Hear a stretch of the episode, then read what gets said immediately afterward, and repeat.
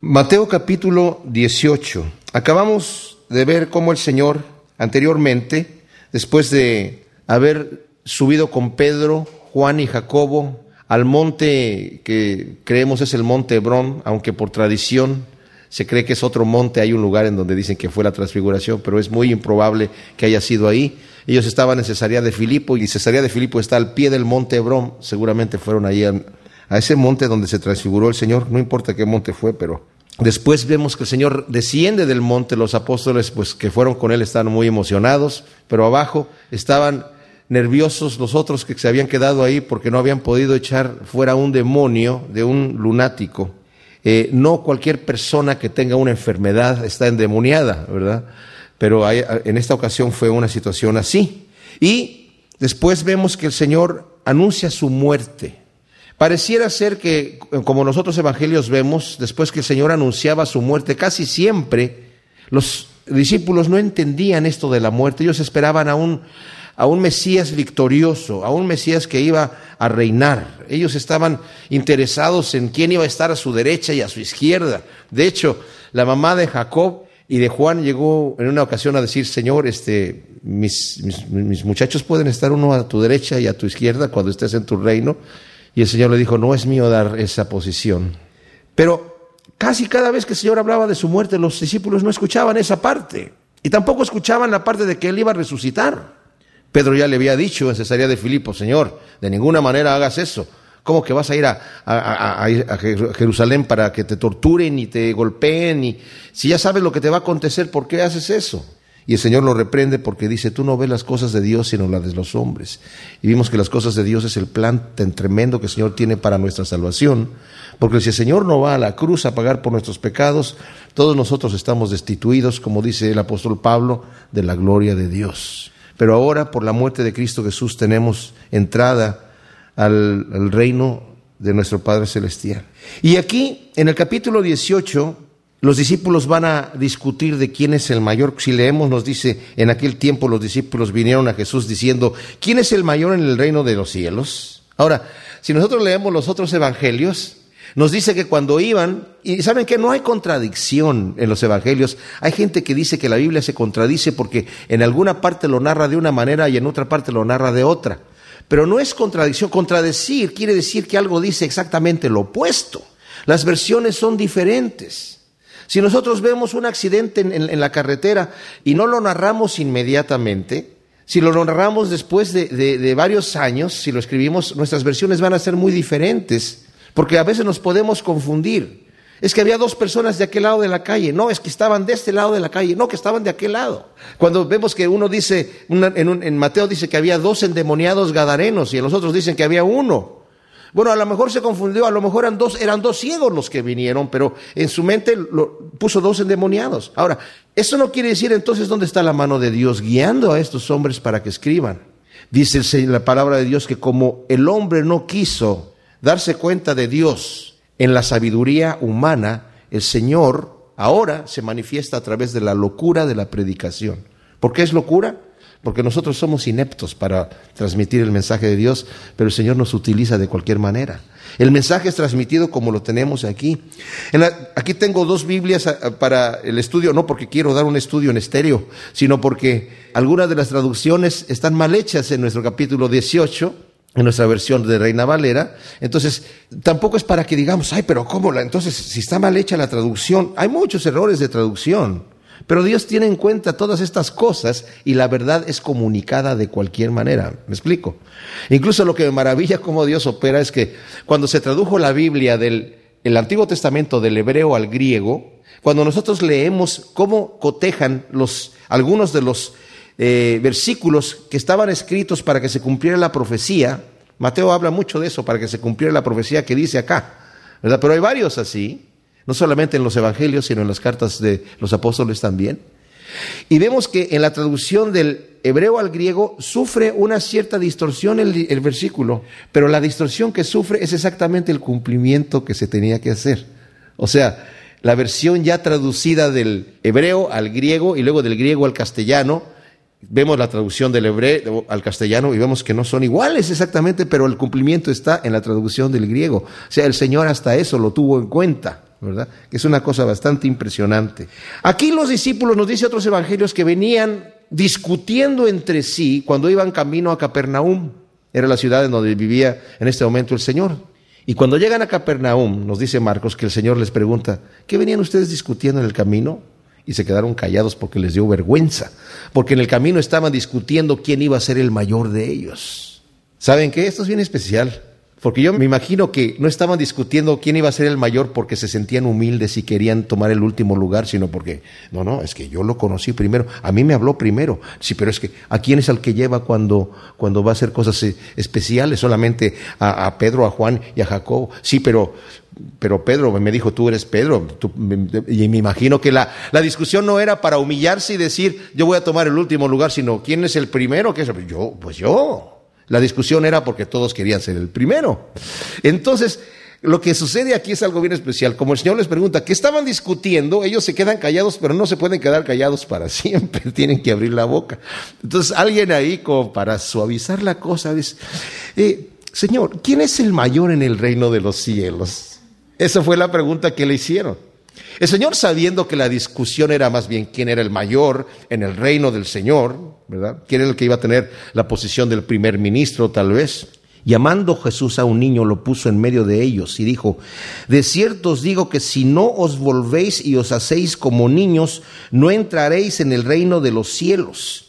Ahora, esto no quiere decir, en cierto lugar, no voy a decir qué lugar, había una iglesia, yo no sé si todavía existe, que tenían una doctrina falsa en donde supuestamente se hacían como niños, porque aquí dice que hay que hacerse como niños.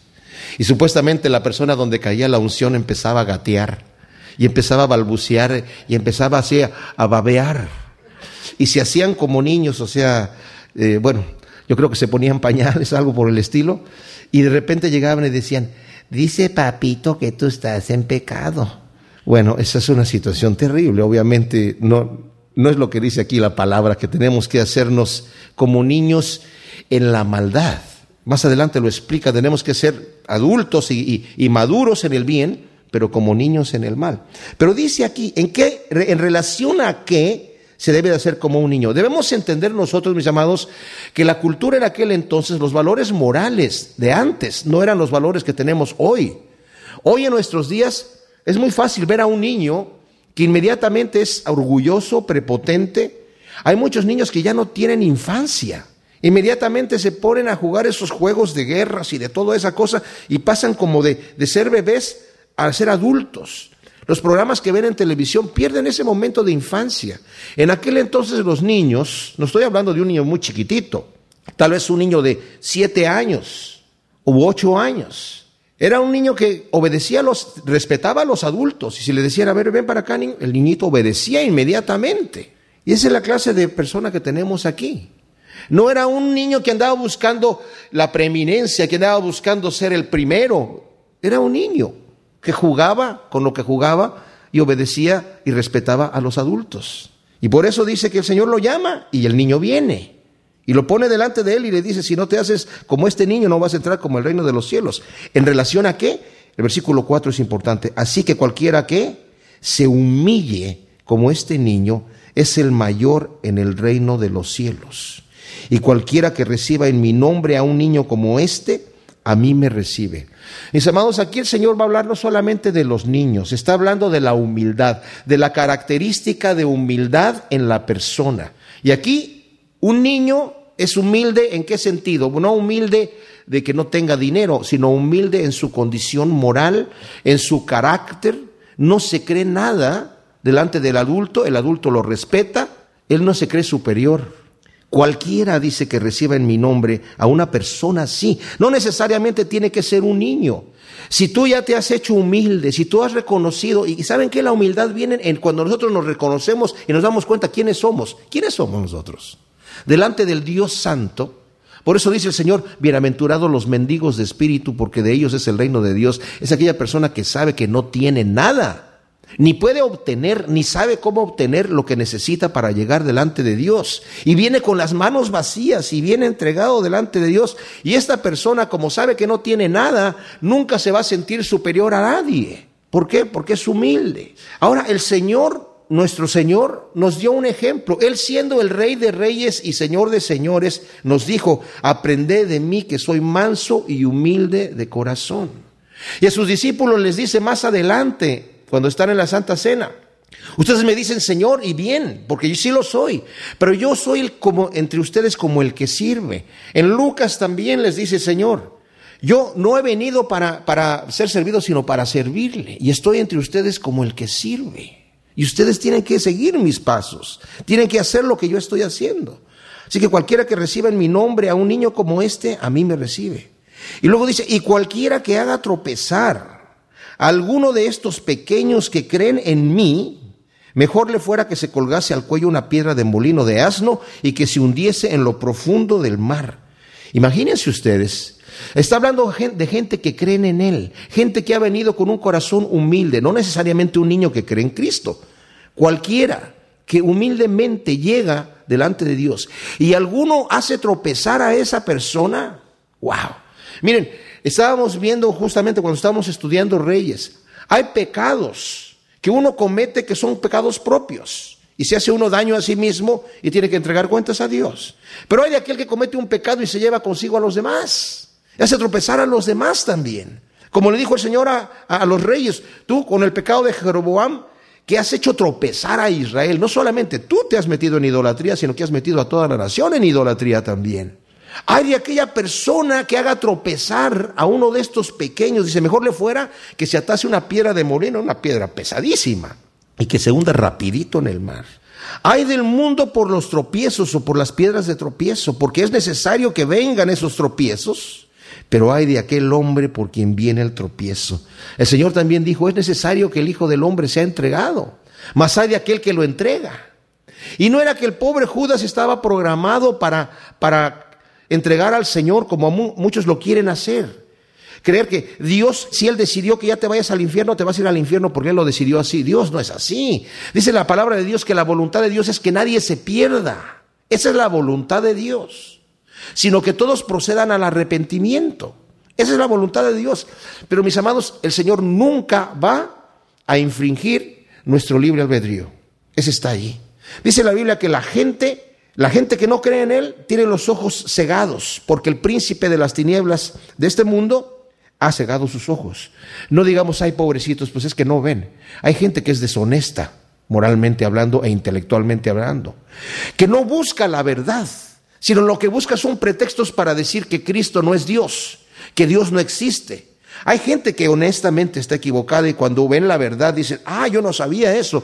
Pero hay gente que una vez que ven la verdad, saben que están viendo la verdad, pero buscan pretextos. ¿Saben por qué? El único motivo por la cual las personas quieren rechazar a Cristo es porque la religión cristiana y nuestra relación con Dios demanda de nosotros un arrepentimiento demanda de nosotros un cambio de vida.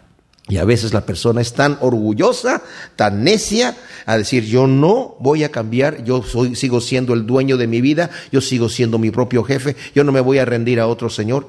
Y entonces dice el Señor, Dios los entrega a una mente reprobada porque habiendo conocido a Dios, no le glorificaron como a Dios, ni le dieron gracias. Entonces se envanecieron en sus razonamientos y Dios los deja así. ¿No quieres ver la verdad? Ok, entonces sigue ciego y deja que el príncipe de las tinieblas te ciegue todavía más. Tremendo. Pero hay quienes traen este tropiezo y dice, por tanto, si tu mano o tu pie te es ocasión de caer, córtalo y échalo de ti, que mejor te es entrar en la vida cojo o manco que teniendo dos manos o dos pies ser echado en el fuego eterno. Y si tu ojo te es ocasión de caer, sácalo y échalo de ti.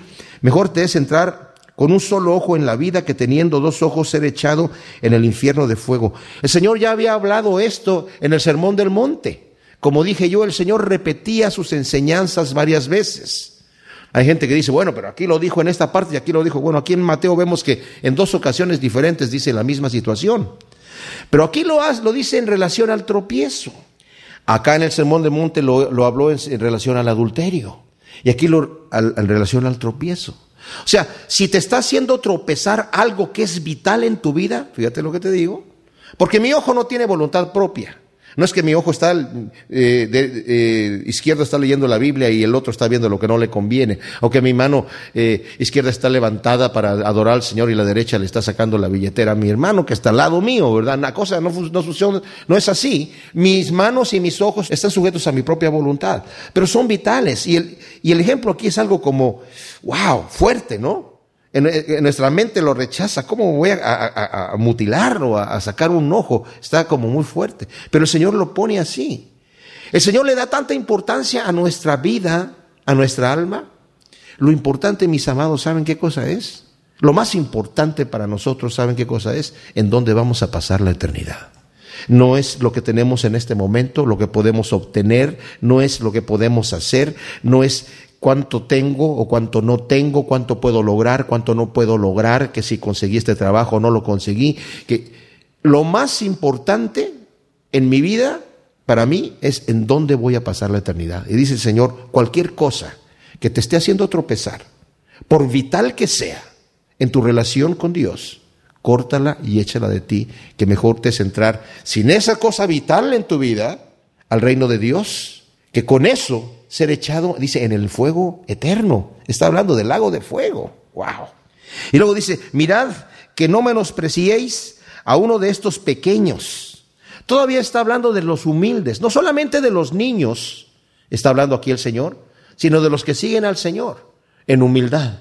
Aquellos que pueden caer en tropiezo por causa de mi vida. Pablo dice, si tú tienes libertades que crees que tienes libertad para hacer ciertas cosas, hazlas en privado.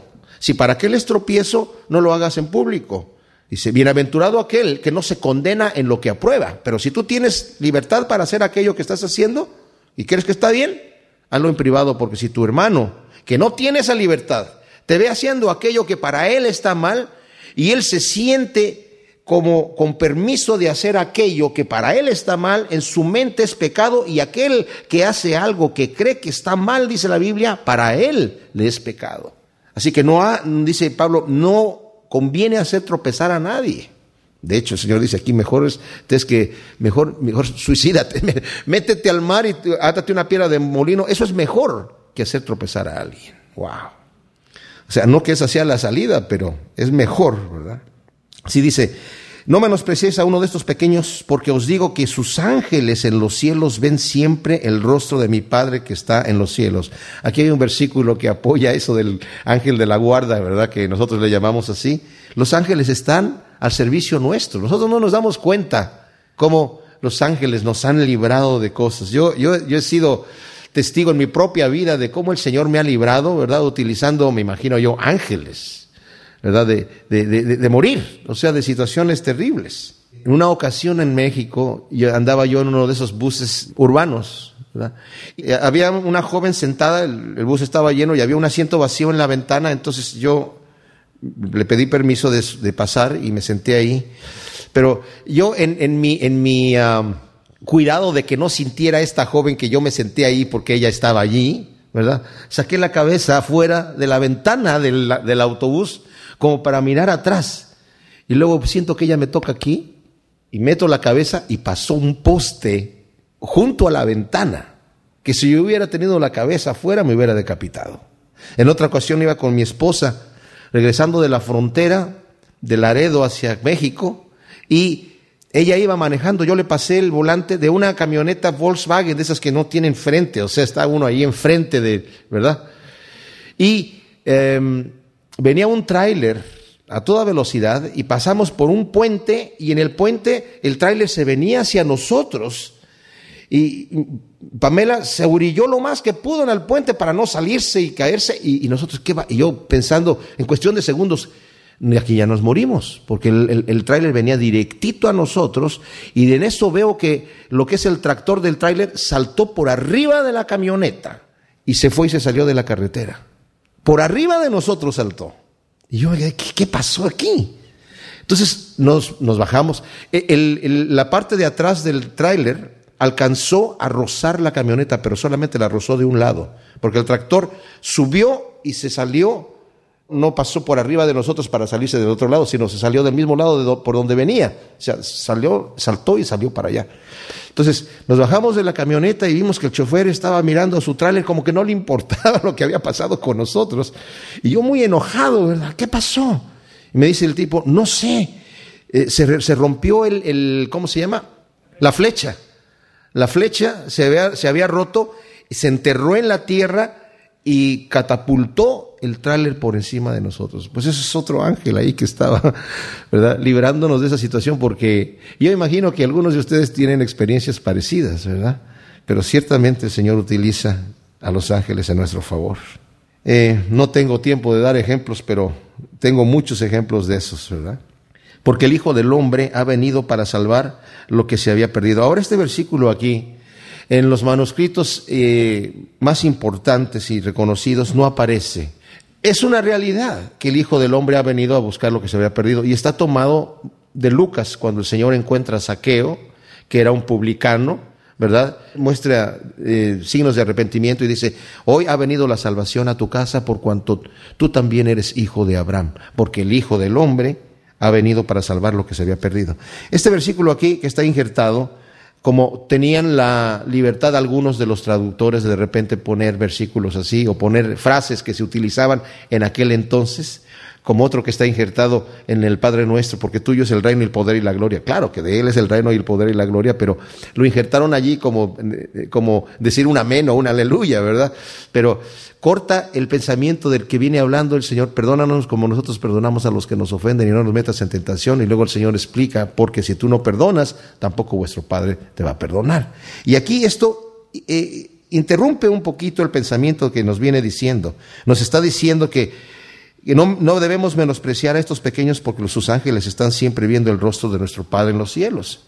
Y luego dice, ¿qué os parece? Si un hombre tiene cien ovejas y se descarría una de ellas, no deja las noventa y nueve y va por las montañas a buscar la que se había descarriado. Y si acontece que la encuentra, de cierto os digo que se regocija más por aquella que por las noventa y nueve que no se descarriaron. Así no es la voluntad de vuestro Padre que está en los cielos que se pierda uno de estos pequeños. Ahora, el Señor está hablando aquí a un grupo de personas que en esta cultura tal vez había muchos pastores, pero todo el mundo conocía pues la actividad de los pastores.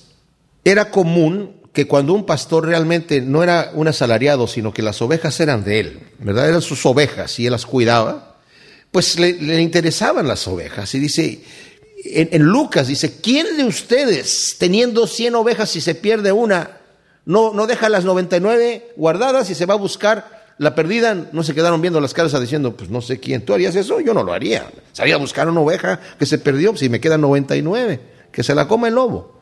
No, la, la actitud normal es de quién de ustedes no saldría. No, pues todos saldríamos. Si tenemos 100 ovejas, guardamos las 99, las dejamos ahí tranquilitas y salimos preocupados a buscar aquella oveja que se ha perdido por si acaso la encontramos viva. Y si está dañada, la vamos a traer y la vamos a curar y la vamos a cuidar. Y dice, así también, dice, el Señor es la voluntad de Él que nadie se pierda, sino que encontrarla, ¿verdad? Encontrarla y, y que no se pierdan ninguno de estos pequeños. Mateo 18, 15. El Señor nos acaba de decir aquí que no debemos nosotros ser tropiezo para nadie, que debemos ser humildes, que debemos recibir a los niños y a los que son niños en el Señor también humildes y no ser tropiezo, porque si somos tropiezo más nos valiera tirarnos en el mar con una piedra atada al cuello y hundirnos rapidito. Y dice, porque no es la voluntad de Dios que se pierda ninguno de estos pequeños. Y luego nos dice, por tanto. O sea, este por tanto nos está ligando al hecho de que nosotros no debemos ser tropiezo absolutamente para nadie. Si tu hermano peca contra ti, ve y repréndele estando tú y él solos, y si te oyere has ganado a tu hermano. Ahora, este contra ti está añadido. O sea, literalmente dice, si tu hermano peca, ve y repréndele estando tú y él solos. Ahora, obviamente que si peca contra mí también está pecando, pero no se trata de que yo me voy a eh, constituir en un juez para estar siempre viendo quién anda un poquito mal y empezarlo a reprender. pero tampoco significa que yo voy a cerrar los ojos y hacerme el sordo y el ciego cuando veo un mal patente en la vida de alguien. El Señor, a través del apóstol Pablo, reprende a la iglesia de los Corintios porque tenían entre la iglesia un hombre que estaba cometiendo incesto con su madrastra. Y le dijo, y ustedes están enorgullecidos diciendo, bueno, nosotros somos tan refinados y no somos nosotros tan, tan aristócratas o, tan libres que ese es, eh, bueno, él sabe lo que él hace, está en delante entre él y Dios. No, dice, ustedes están llenos de orgullo. Debieron haber reprendido a este hombre. Y luego dice, eh, yo no, les digo que no se junten con la gente del mundo, con los fornicarios o con los ladrones o con, porque de otra manera no sería necesario salir del mundo, pero con alguien que llamándose cristiano, sea fornicario, ladrón, borracho o avaro o lo que sea, con los tales ni aún coman, les dijo. En aquella cultura el comer con ellos era hacerse uno con ellos, era identificarse. El apóstol Juan nos dice cómo debemos hacer, nos dice, si tú ves a tu hermano cometer un pecado que no es así tan grave, ora por él y el Señor le va a dar luz.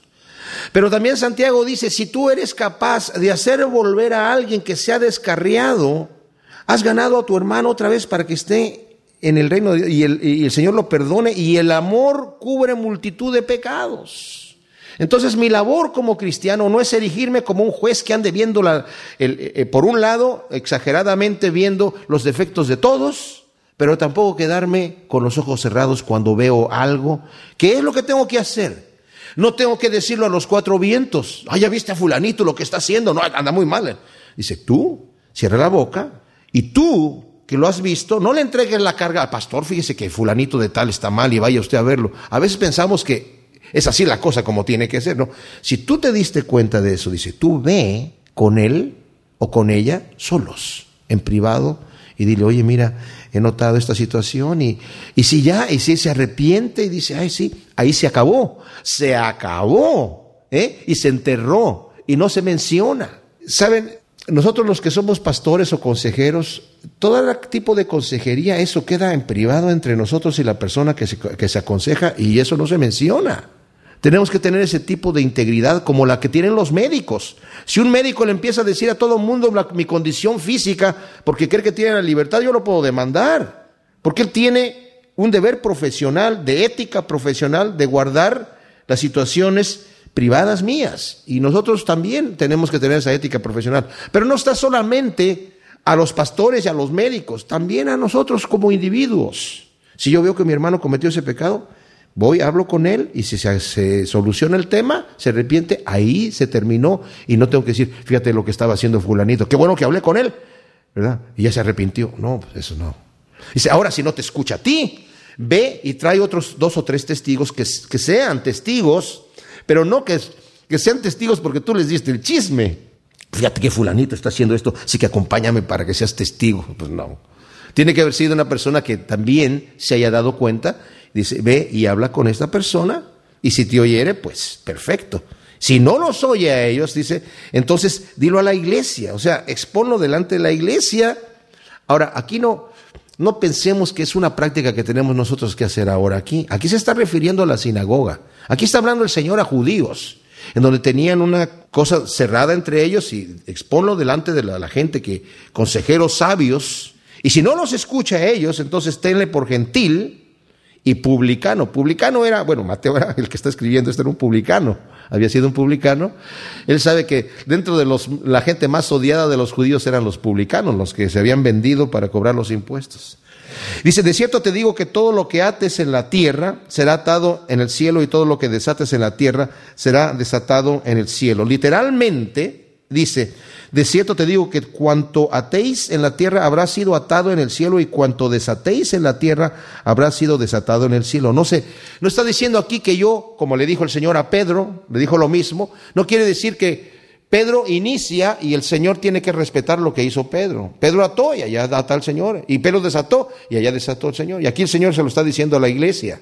Ustedes lo que aten aquí, ya ni modo, ya lo ató. Entonces, no, no, no es así la cosa. Sino más bien es se inicia ya la labor y nosotros seguimos lo que el Señor está haciendo. Y esto va en relación a tenerle por gentil y publicano a la persona que no se quiere arrepentir de su pecado. Como el mismo Pablo les dijo a los corintios, ese hombre que está en incesto, entréguenlo a Satanás. Es un versículo muy oscuro, muy difícil de entender qué significa entregar a Satanás. Hay gente que hoy en día anda entregando a Satanás a otros y, es peligroso. ¿eh? Significa, ok, ya no, no, lo, no, no se metan más con él, no lo consideren parte de la congregación, tampoco expulsarlo de la iglesia. El Señor no nos ha llamado a expulsar a nadie, a nadie, ¿verdad? Pero ya no es parte de ellos. Más adelante Pablo en la segunda carta de los Corintios dice, ahora, ahora ya recíbanlo, porque si no va a ser consumido de demasiada tristeza. Obviamente el hombre se arrepintió en la segunda carta de Corintios. Bueno, otra vez os digo que si dos de vosotros se pusieren de acuerdo en la tierra acerca de cualquier cosa que pidiesen, les será hecho por mi Padre que está en los cielos. Ahora, yo me acuerdo cuando yo empecé a leer la palabra de Dios que, y, y no sabía nada de la Biblia y leí todo lo que pidieres en mi nombre, yo lo haré. Dije yo, ¡uh! Gané, gané. Porque yo le puedo pedir al Señor lo que yo quiera. Señor, dame un millón de dólares en tu nombre, en tu nombre. Y cachín, cachín, ¿verdad? Pero la, cosa no era así. Yo decía, no funciona. Y luego, donde dos son más. ah, pues yo me consigo aquí a un, a un brother que pedimos por su millón y luego por el mío. ¿verdad? Y entre los dos, pues así ya, ahora sí, cachín.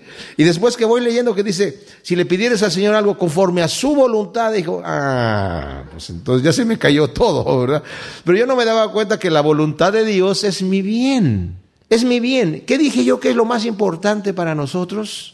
En donde vamos a pasar la eternidad. Y si esa es mi petición delante de Dios, que me conserve, que me ayude, que me fortalezca, ¿ustedes creen que el Señor no va a escuchar esas peticiones? Por supuesto que sí. Ahora, muchas veces venimos al Señor a pedirle sin fe. Aunque pedimos y decimos que tenemos fe, realmente estamos con esa dudita. ¿Sabían que donde dos o más se reúnen, Cristo está allí? ¿Ustedes creen que Cristo está aquí? La Biblia dice que sí. Pero no lo vemos con nuestros ojos y como no lo vemos con nuestros ojos, sí sabemos que está aquí, pero si lo viésemos con nuestros ojos, ¿qué persona que tuviese una enfermedad no se le acercaría a tocar el borde de su manto? ¿Qué persona que tuviese un problema no se acercaría a pedirle de rodillas al Señor que le ayude, sabiendo que definitivamente el Señor le iba a responder? Pero a veces no tenemos esa fe. Aunque decimos que la tenemos, pero donde dos o más se pongan de acuerdo, dice aquí, el Señor lo va a hacer. Entonces tengamos fe. Cuando pidamos al Señor, porque sin fe no funciona. Y no es fe en la fe, ¿eh? No es que yo voy a andar declarando como ah, el movimiento de de la palabra de fe, entre comillas, de que andan declarando prosperidad, riquezas, un auto nuevo, una casa nueva, una casa más grande, eh, y, y todo lo andan declarando diciendo que en la palabra misma está ese poder de que las cosas surjan. La Biblia no enseña eso en ninguna parte. Si eso fuese real y verdad, la palabra de Dios no lo hubiera dicho, no, eh, en una forma de interpretación de un versículo mal tomado fuera de referencia de Proverbios que dice, el poder de la vida y la muerte están en la lengua. Ah, pues ahí está. Sí, pero está hablando acerca de mi, de mi futuro, de que me debo comportar y debo ser prudente con mi lengua, porque si no me voy a traer buenas cosas o voy a traer malas cosas a mi vida, depende como yo hable. No se está refiriendo a que de repente yo puedo materializar las cosas. Hay gente que dice, sí, pero es que el Señor dijo, sea la luz y produzca la tierra y, sea esto y, funcionó. Y nosotros estamos hechos a imagen y semejanza de Dios. bueno, esa es una deducción mal tomada, pero es una deducción. No es una palabra que dice aquí la escritura, todo lo que tú digas te va a acontecer. Eso no dice la escritura.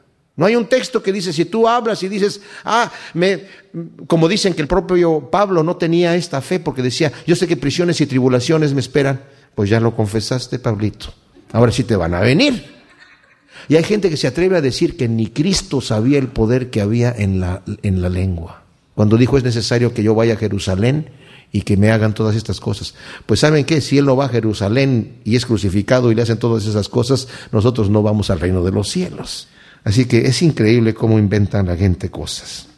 Porque donde están dos o tres congregados en mi nombre, ahí estoy yo en medio de ellos. Entonces se acercó Pedro y le dijo, Señor, ¿cuántas veces perdonaré a mi hermano que peque contra mí? ¿Hasta siete? Y Jesús le dijo, no te digo que hasta siete, sino aún hasta setenta veces siete.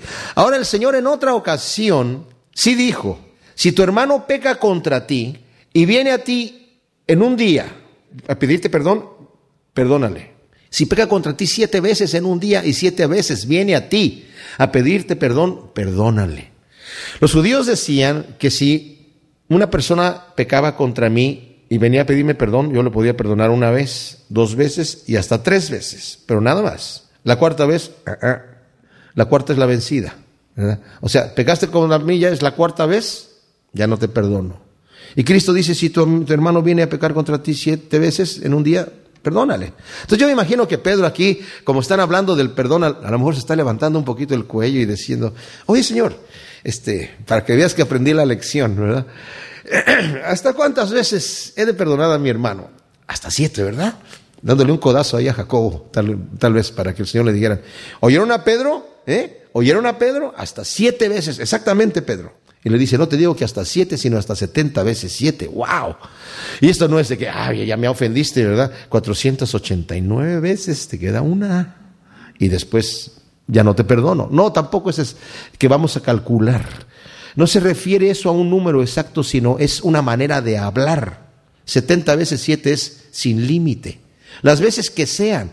Si tu hermano viene y se arrepiente, perdónale las veces que sea necesario. ¿No nos da eso confianza, mis amados, acercarnos a Dios, al trono de la misericordia?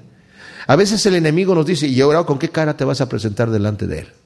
Mira todo lo que has hecho. Dijiste que no lo ibas a hacer y lo hiciste.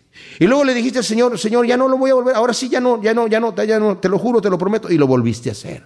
Y luego le dijiste, no, no, Señor, ya, ahora sí, ya, ya, ya, ya, ya. Y lo volviste a hacer. ¿Tú crees que Dios va, eh, te puedes burlar de Dios así? El enemigo nos mete esas cosas en la cabeza, porque Dios no nos ve así. Dios nos ve como una oveja que se descarrió, como una oveja que, requiere mayor atención.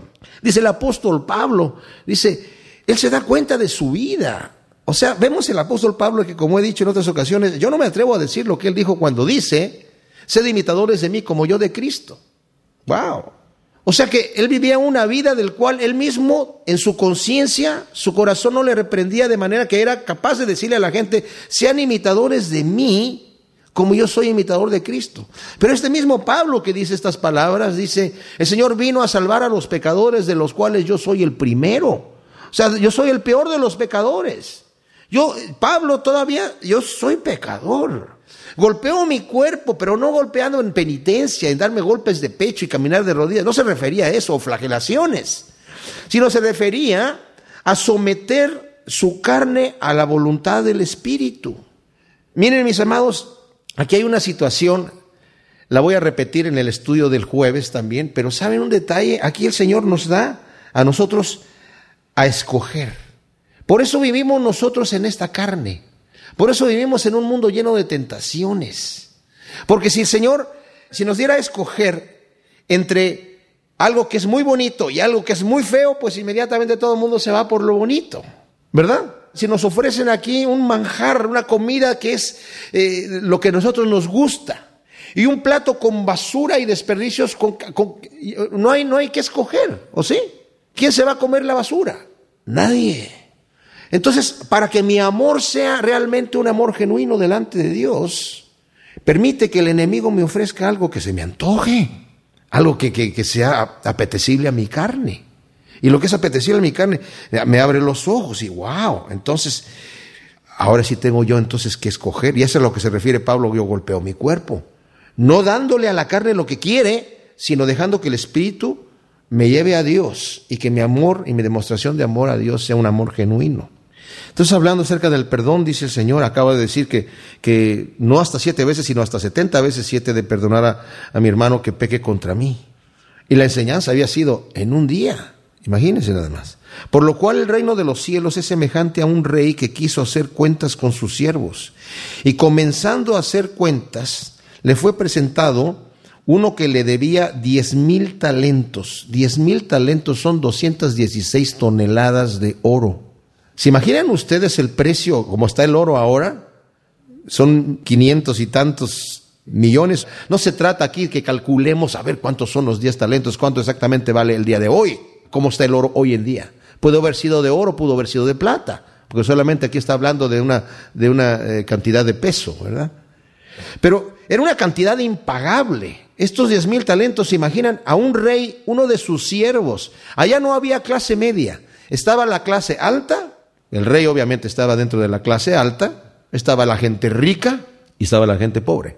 No había clase media. No había clase media. Entonces aquí hay un siervo, obviamente, de la clase pobre, que llegó a deberle al rey diez mil talentos. A este, como no pudo pagar, ordenó su señor venderle y a su mujer e hijos y todo lo que tenía para que le pagase la deuda. Entonces aquel siervo postrado le suplicaba diciendo, Señor, ten paciencia conmigo y yo te lo pagaré todo. El señor de aquel siervo, movido a misericordia, le soltó y le perdonó la deuda. Pero saliendo aquel siervo, halló a uno de sus consiervos que le debía cien denarios. Esto era el salario mínimo de tres meses y medio de trabajo pero el salario mínimo. O sea, una cantidad bastante fácil de pagar, 100 denarios.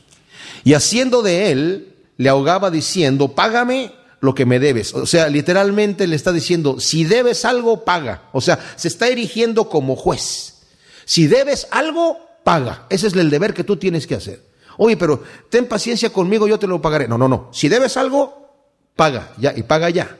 Entonces su consiervo postrado a sus pies le rogaba diciendo, ten paciencia conmigo y yo te lo pagaré.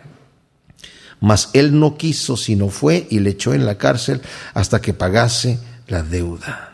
Viendo sus consiervos lo que pasaba, se entristecieron mucho y fueron y refirieron a su señor todo lo que había pasado. Entonces llamándole su señor le dijo, siervo malvado, toda aquella deuda te perdoné porque me rogaste. ¿No debías tú también tener misericordia de tu consiervo como yo tuve misericordia de ti? Entonces su señor enojado le entregó a los verdugos hasta que pagase todo lo que le debía. Así también mi Padre Celestial hará con vosotros si no perdonáis de todo corazón cada uno a su hermano. Aquí sus ofensas está agregado, pero obviamente que son ofensas o lo que sea. El perdón es el perdón. Mis amados, nuestra deuda con Dios es una deuda impagable comparado con lo que la gente nos ha hecho a nosotros. El peor daño que me haya hecho a mí o la peor ofensa que me haya hecho a mí alguien no se compara con el pecado que yo tengo delante de Dios. Dios demostrando a Israel que Él era un Dios inaccesible en su santidad, en su pureza. Para el hombre natural como nosotros, por muy buenos que seamos y muy justos que nos creamos, el Señor nos dice, tus buenas obras son como trapos de inmundicia, son porquerías delante de este Dios perfecto y santo. Así que es inaccesible nuestra entrada delante de Él. Pero Él nos ha perdonado esta deuda, no en injusticia, porque sería injusto que un juez justo perdone al agresor, ¿verdad? Eso no es justicia. Justicia es castigar al culpable.